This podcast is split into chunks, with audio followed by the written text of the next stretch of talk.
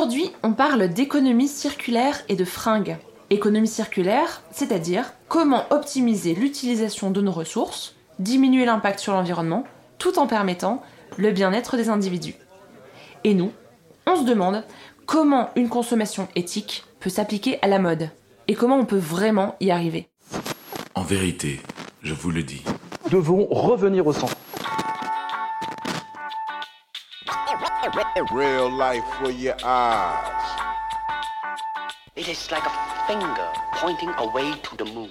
Bonjour, bienvenue dans Sagesse et Morito, le podcast où le monde et nos convictions s'interrogent, s'enrichissent, se critiquent à la lumière de la sagesse biblique. De Bruxelles à Montréal, en passant par la France et sa capitale, Christelle, Jean-Christophe. et Léa vous invitent dans leur conversation à la recherche de l'essence au-delà des apparences.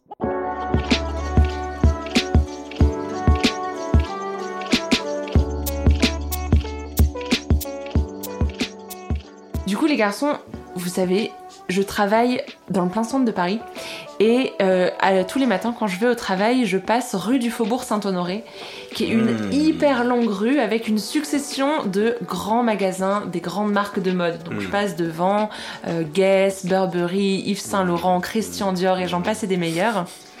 Et, et comme du coup, Moi, j'aime vraiment- t'imaginer euh, le matin à Paris. Ouais, ça euh, fait rêver. hein. Ah ouais, Oui, oui, ouais, oui, ouais, mais. Arrêtez tout de suite l'image d'Épinal. Des fois, il fait froid, les gens sont pas contents, je suis en retard, je cours, je me perds. Mais bon, Ouais. il y a aussi, certes, un petit côté romantique à marcher sur les rues pavées de Paris. Mais ce qui est, ce qui est je trouve, super intéressant dans ce quartier-là, c'est que comme c'est l'épicentre du monde de la mode, et d'ailleurs là on, on a eu le mois des soldes, on a eu euh, la semaine de la haute couture fin janvier à Paris, c'est de voir un petit peu, j'ai l'impression, un changement de, de directive dans euh, l'industrie de la mode, où on se retrouve avec des grandes marques comme euh, les Galeries Lafayette ou, euh, ou même H&M, c'est peut-être moins dans le luxe, mais tout de même, qui vont utiliser comme stratégie de marketing l'écologie. Et j'ai vu, en allant au boulot, en passant devant plusieurs magasins, voir des grandes affiches comme ça qui disaient attention, il faut consommer mieux, ayons une consommation mode responsable, achetons des vêtements qui ont été réutilisés, recyclés, etc. Et j'avais jamais vu ça avant. Il y a comme un engouement pour l'écologie dans le milieu de la mode et du vêtement. Et si ça se passe à Paris, qui est comme, le, comme tu dis, l'épicentre de la mode, c'est un, thermomètre sur euh, des tendances mondiales. Non, non. C'est que du coup, oui, ça va sûrement se passer euh, ailleurs. Ah ouais, ouais, c'est ça, c'est ça. Et, et, et là, c'est c'est quoi la différence entre euh, le- ce qu'on appelle le greenwashing, hein, qui est euh, la, la stratégie marketing euh, et vraiment une nouvelle manière de produire. argument. Ouais, c'est ça, plutôt qu'une nouvelle manière de produire. tu sais. Et Est-ce que c'est juste, est-ce que ça vient juste du département de marketing ou est-ce que c'est le département de marketing qui a parlé avec le département de la, de la, de la production, tu sais, pour dire, oh non, non, là c'est important qu'on produise des des vêtements euh, qui sont plus écologiques, qui sont qui ont, qui ont une plus longue durée de vie ou je sais pas trop que de Oui. juste simplement euh, bon bah regardez là comment comment est-ce qu'on peut avoir nos consommateurs sont préoccupés par l'écologie Voilà. comment est-ce qu'on peut leur faire croire que nous aussi?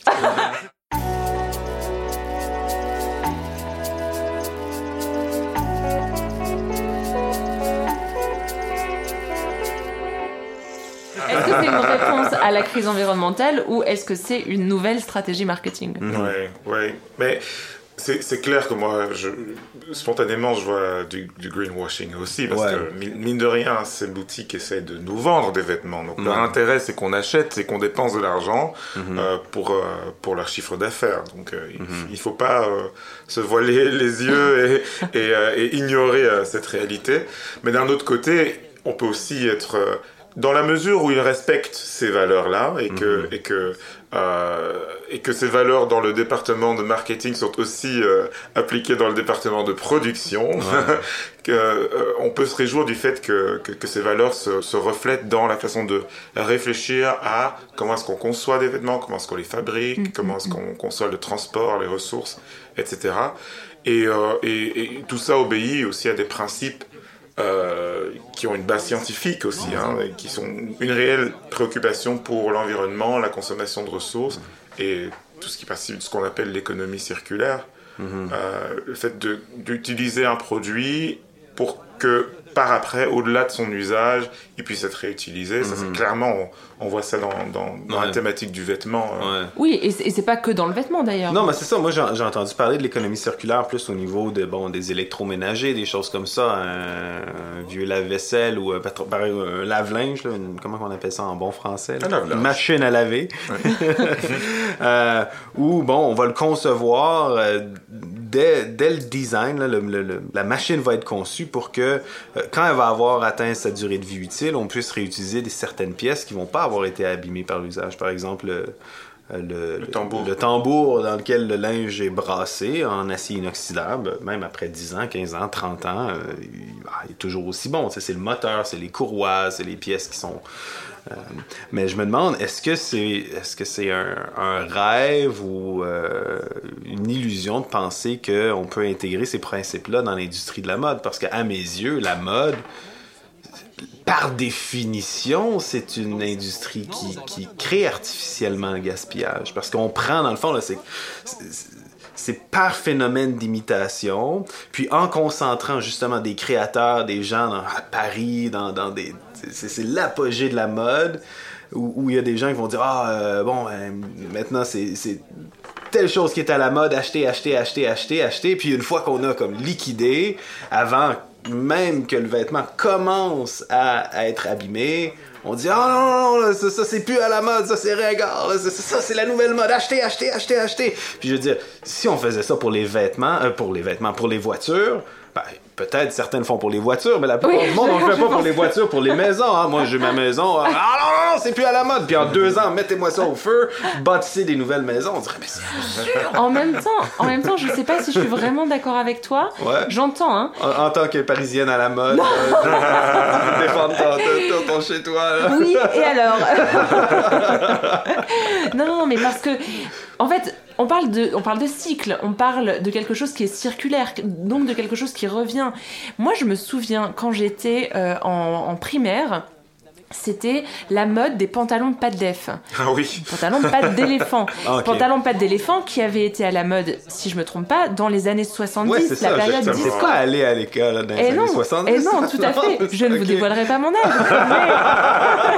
C'était clairement quelques décennies après. Et du coup, ça veut dire que c'était revenu. Ça veut dire que quand Ouais. moi j'ai grandi, ce qui était in, ce qui était tendance, c'était ce qu'il avait été pour mes parents dans Ouais, leur ouais. adolescence ou leur vie de jeune adulte. Ouais. Puis, pendant que moi je voulais à tout prix des pantalons pattes d'éléphant et que euh, ben mes parents ils m'achetaient pas forcément ce qui était à la mode, ils m'achetaient euh, bah, ce, qu'il y avait et, et ce qui était dans les prix raisonnables. J'avais que des pantalons tout droits. Je me suis dit non non moi je veux des pantalons pattes d'EF. Au moment où j'avais l'âge de m'acheter des pantalons pattes d'EF, qu'est-ce qui était à la mode? Les slim. Ah. Oh, c'est quand je me dis non mais c'est pas vrai. Aujourd'hui vous remarquerez que ce qui revient à la mode, ce sont les pantalons pattes d'éléphant. Moi, Je peux pas te dire. Papa était dans les rues de la mode à Paris. Non, mais du coup, tout ça pour dire, dire, on est dans quelque chose qui de fait est cyclique. Ce n'est pas que la tyrannie de certains euh, designers, créateurs euh, ou euh, euh, influenceuses sur Instagram qui vont dire, ok, ça c'est à la mode, maintenant oubliez tout le reste. Ouais. Dans tous les cas, on sait que ça va revenir. Et d'ailleurs, on a des moyens pour se dire. euh, ben, je vais euh, stocker mes vêtements ou les donner à quelqu'un qui les réutilisera ou je sais pas quoi. Il y a un principe de réutilisation et du coup de cycle et circularité Non, du euh, vêtement. Mais là, attends, t'es pas en train de dire qu'on peut hacker la mode en simplement s'achetant. Il faut juste acheter une garde-robe sur 20 ans, puis après ça, on avance de génération en génération, puis t'es set. C'est pas ça que tu dis, là. Mais non, Non? Mais, pas du tout. Mais par exemple,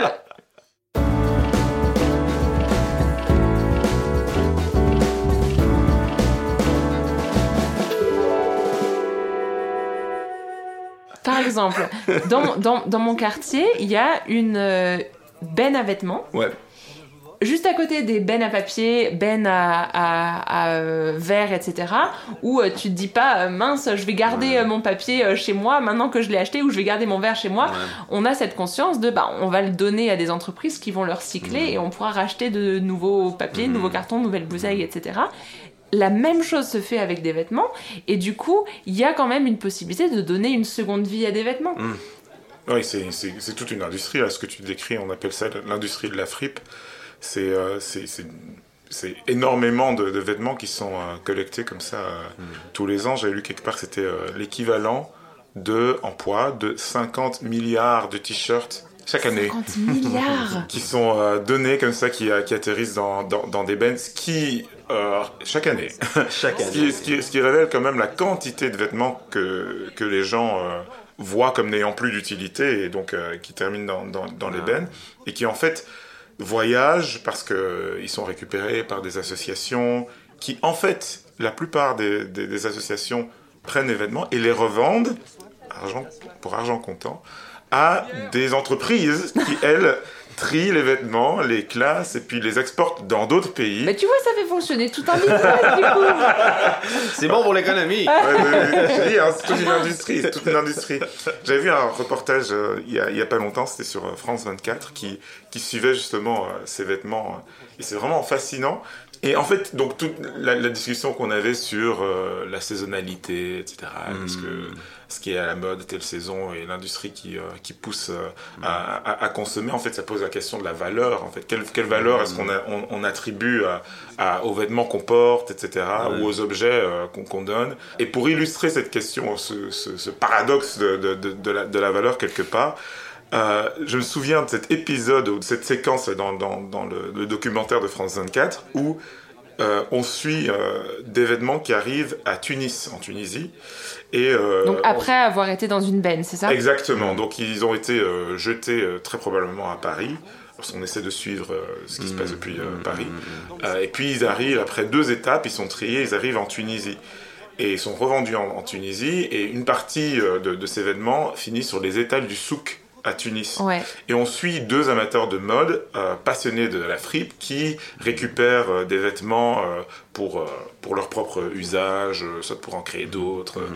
Et sur les étals du souk, tenez-vous bien, ces gens ont retrouvé des carrés Hermès ou des cravates Versace, des choses qui se vendent à plusieurs centaines d'euros, rue euh, Faubourg Oui, ça, Saint-Honoré. je, je t'emmènerai, j'y sais, je te ferai visiter. Là, là, je me sens vraiment américain comme ça quand vous parlez de, de, de, de, de carré Hermès, ces affaires-là.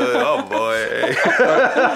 En gros, c'est une pièce de tissu extrêmement chère et euh, extrêmement raffinée. Moi, moi, j'imaginais comme un gars qui prenait comme un carré, se faisait une toge, quelque chose. là. C'est comme la fine pointe de la mode européenne. Ça, je sais pas comment les gens les utilisent, hein, mais, mais- mais en tout cas, c'était, c'était très frappant de voir une, une pièce qui est si précieuse et qui se vend tellement cher. Je sais pas combien euh, Ouais. ces gens l'ont acheté à Tunis, mais ça valait certainement pas plusieurs centaines d'euros. Ouais. Alors, le comble du paradoxe, c'est que en fin de cycle, ces, ces vêtements, ces pièces chères sont, sont tellement revalorisées qu'elles sont réexportées vers Paris, vers un, un magasin de seconde main. Quoi. Donc, c'est vraiment pour te, pour te, pour te prouver l'aberration, le paradoxe de, de, de la chose, et que ça pose vraiment la question de la valeur qu'on attribue à ces articles. Oui, et en fait, si, si on prend même le terme de économie circulaire, on a ces Mhm. deux aspects. On a l'économie, et donc ça va être tout un système qui va donner de la valeur aux choses et qui va chercher à évaluer leur valeur. Et on a un cycle, on a Mhm. quelque chose qui tourne. Et c'est comme si dans cette euh, circularité du vêtement, ça va prendre de la valeur. Par exemple, euh, le- la personne chez Hermès qui euh, l'aura fait, euh, mis en vente et mis l'étiquette avec le prix, ça va continuer de gagner en valeur quand quelqu'un va l'acheter, le porter dans une certaine circonstance où il y aura toute la valeur de, de, de ce produit de luxe. Et puis au, au fur et à mesure, ça va peut-être perdre de la valeur quand ça va se retrouver jeté dans une benne avec des chaussettes trouées et puis euh, des vieux t-shirts. Ça va encore perdre de sa valeur quand euh, ce carré Hermès va se retrouver au milieu de plein d'autres bouts de tissu, foulards, euh, que sais-je, euh, dans le souk. Et ensuite, ça regagne de la valeur et ainsi de suite. Moi, mais en même temps, là, là, vous fixez les yeux, là, il venait de parler de 50 milliards de t-shirts, vous fixez les yeux sur votre carré Hermès, on s'entend que c'est quand même exceptionnel dans, dans, dans, dans la, dans, la circulari- dans la circulation ou la circularité de cette économie-là. Euh, moi, je me dis, ça peut pas être paradigmatique pour... c'est- encore, on est dans le, dans, le- greenwashing, c'est pas une solution. Euh, moi, ce que je trouve frappant, on parle des reportages justement euh, sur le sujet, c'est comment tu vois des fois des, des gens en Afrique ou moi je me souviens j'étais à Cuba puis tu vois des des, t-shirts de comme c'est une sortie de compagnie de, de Boucherville, ça arrive sud de Montréal, puis tu vois quelqu'un qui porte ça à Santiago. Tu, vois des, des, des, des vêtements très localisés Ouais. qui ont été portés là-bas. Euh, moi, j'imagine le petit t-shirt là ou le pantalon justement patte d'éléphant, tu sais, qui a été porté mais pas longtemps, puis euh, finalement qui est resté tranquille dans un tiroir, puis euh, euh, abandonné, laissé à lui-même dans le noir, dans le garde-robe, puis tout d'un coup est jeté dans une benne, puis se réveille, tu sais, dans le nord du Kenya, dans la nature, il est porté tous les jours, puis il est comme mais est-ce que je suis mort? Est-ce que je suis arrivée au paradis? Le paradis, euh, non, c'est juste le Kenya.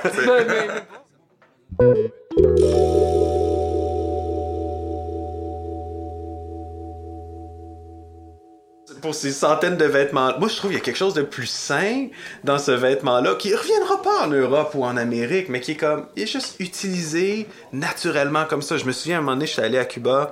euh, je vivais chez une famille là-bas, euh, dans, un petit village qui s'appelait Zulueta.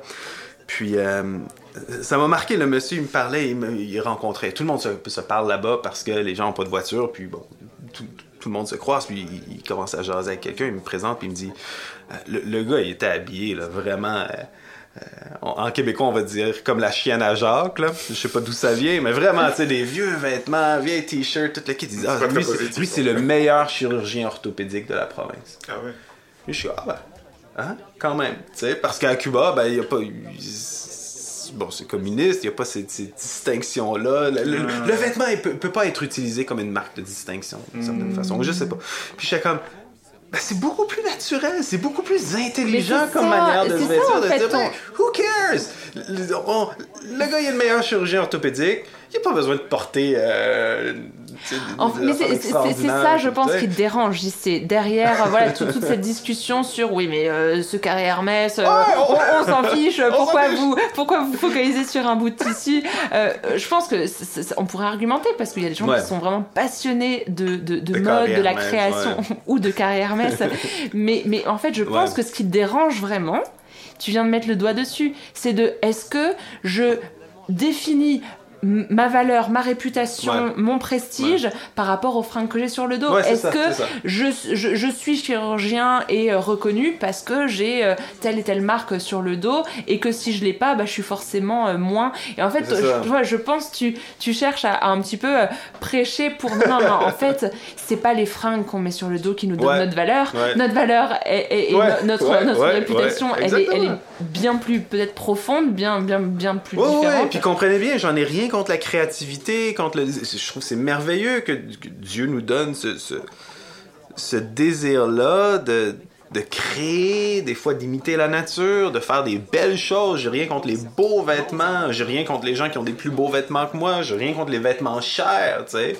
Mais c'est vrai que cette idée-là de dire Ah ben ah oui, je vais être chirurgien orthopédique pour gagner beaucoup de sous, pour m'acheter des gros vêtements, pour que le monde, tu sais, voit ma valeur, ma réputation, ces choses-là, quand dans le fond, c'est comme.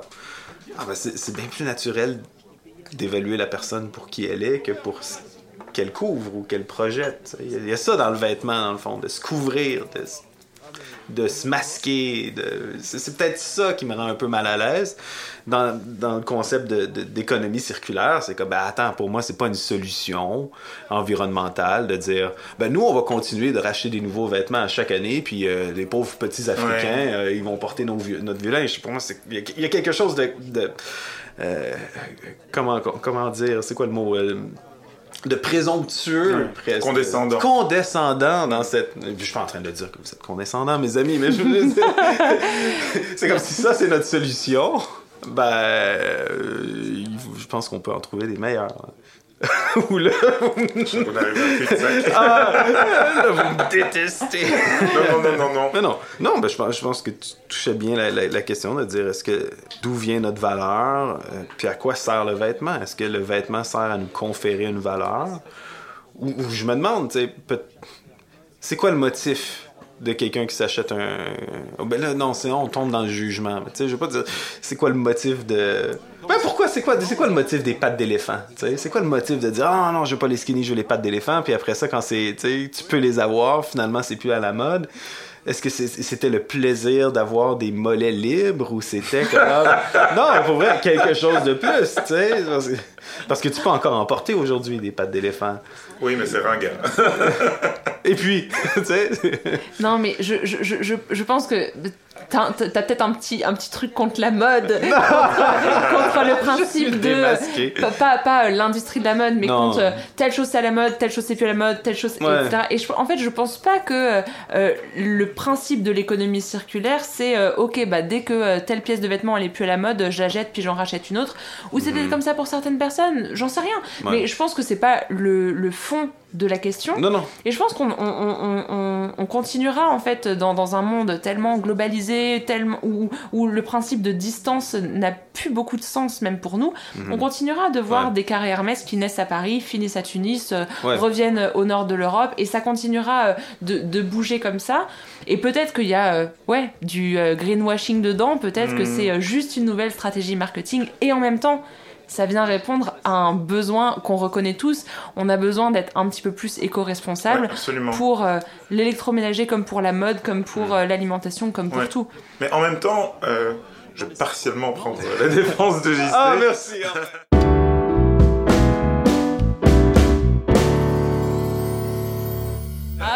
Voilà. La Belgique Les, vient en les- renfort. les- les deux, les deux garçons contre euh, la nana, moi je trouve qu'on est à fond dans les clichés.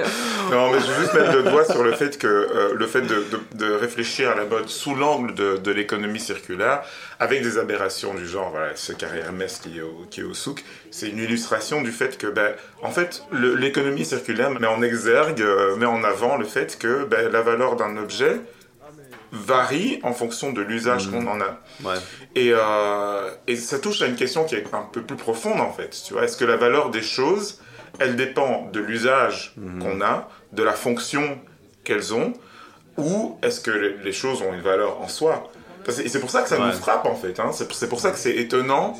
Euh, c'est pour ça que France 24 va faire un reportage là-dessus. Que comment un Hermès- Hermès Ouais. peut se retrouver là Parce que ça pose la question, mais attends, c'était quoi la valeur de ce carré au départ pour qu'il finisse sur un, sur, Ouais. sur- sur un souk? Est-ce que ça valait la peine qu'il soit vendu si cher? Ouais. et c'est juste l'illustration de quelque chose de, de- de- de plus profond parce que Mm. au travers de la mode, et un peu le- le- la, la conversation qu'on vient d'avoir euh, reflète ça, au travers de la mode, parfois on essaie de projeter une valeur ou de d'assumer une valeur euh, simplement une- une valeur qui est transcrite, une valeur qui s'exprime par l'apparence qu'on a. C'est ça.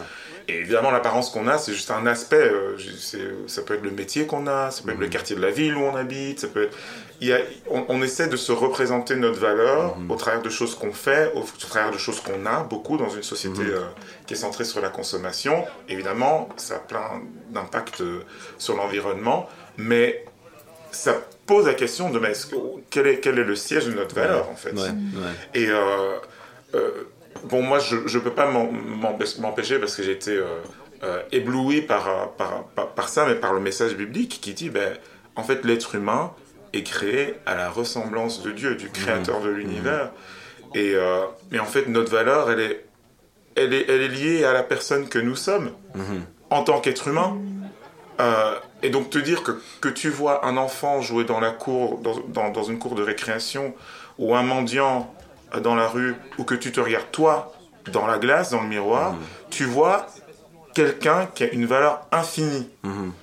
Et, euh, et je pense que c'est extrêmement euh, réconfortant sur le plan, sur le plan Ouais. euh, existentiel, psychologique, de se dire oui, c'est génial, on peut suivre euh, les, les tendances, s'habiller euh, à la mode ou refuser de s'habiller à la mode parce que c'est pas important pour nous, mais tout ça n'a pas d'influence sur la valeur qu'on a Ouais.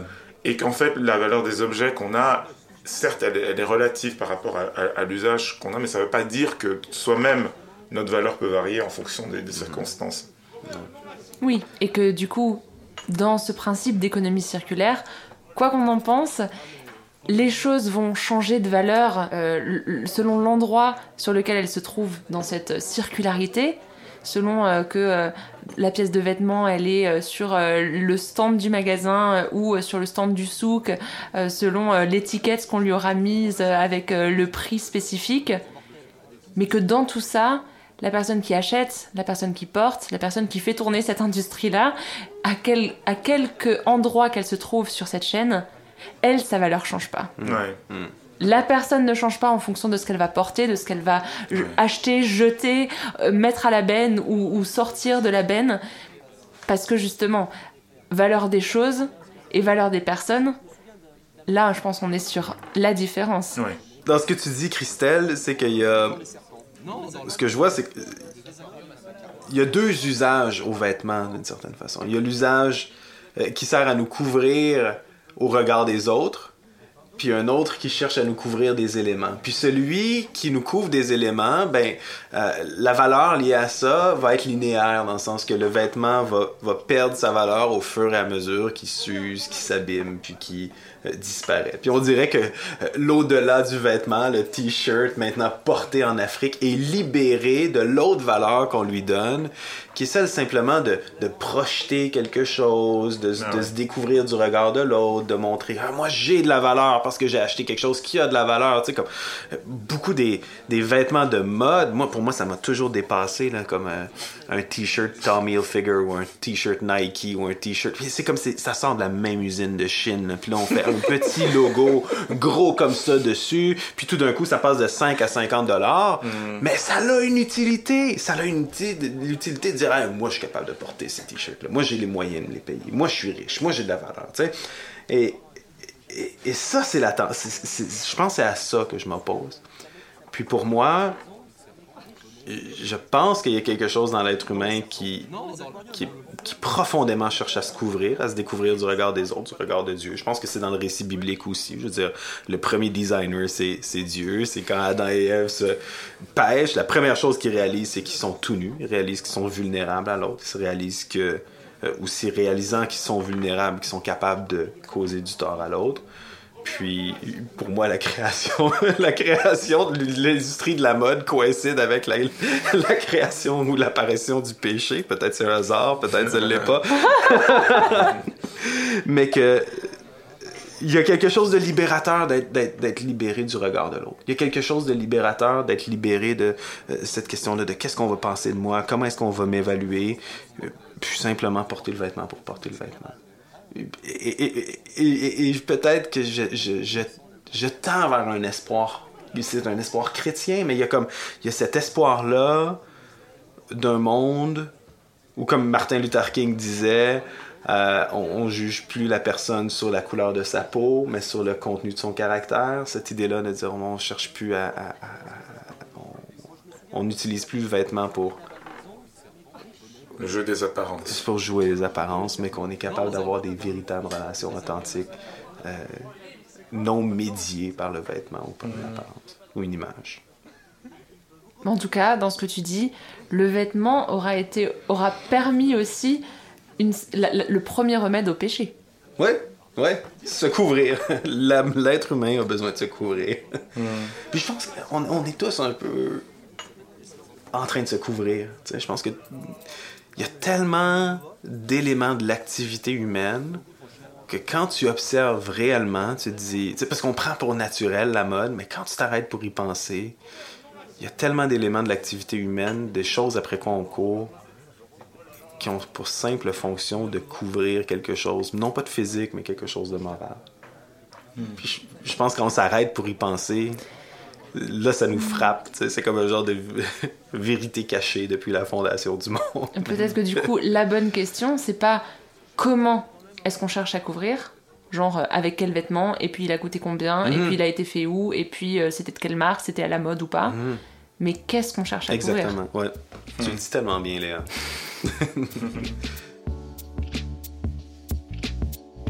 On se retrouve dans deux semaines sur sagessemorito.com. Sagesse et Morito est un podcast Imagodei. Vous pouvez nous écrire à contact.imagodei.fr et nous retrouver sur les réseaux sociaux et vos applis de podcast préférés.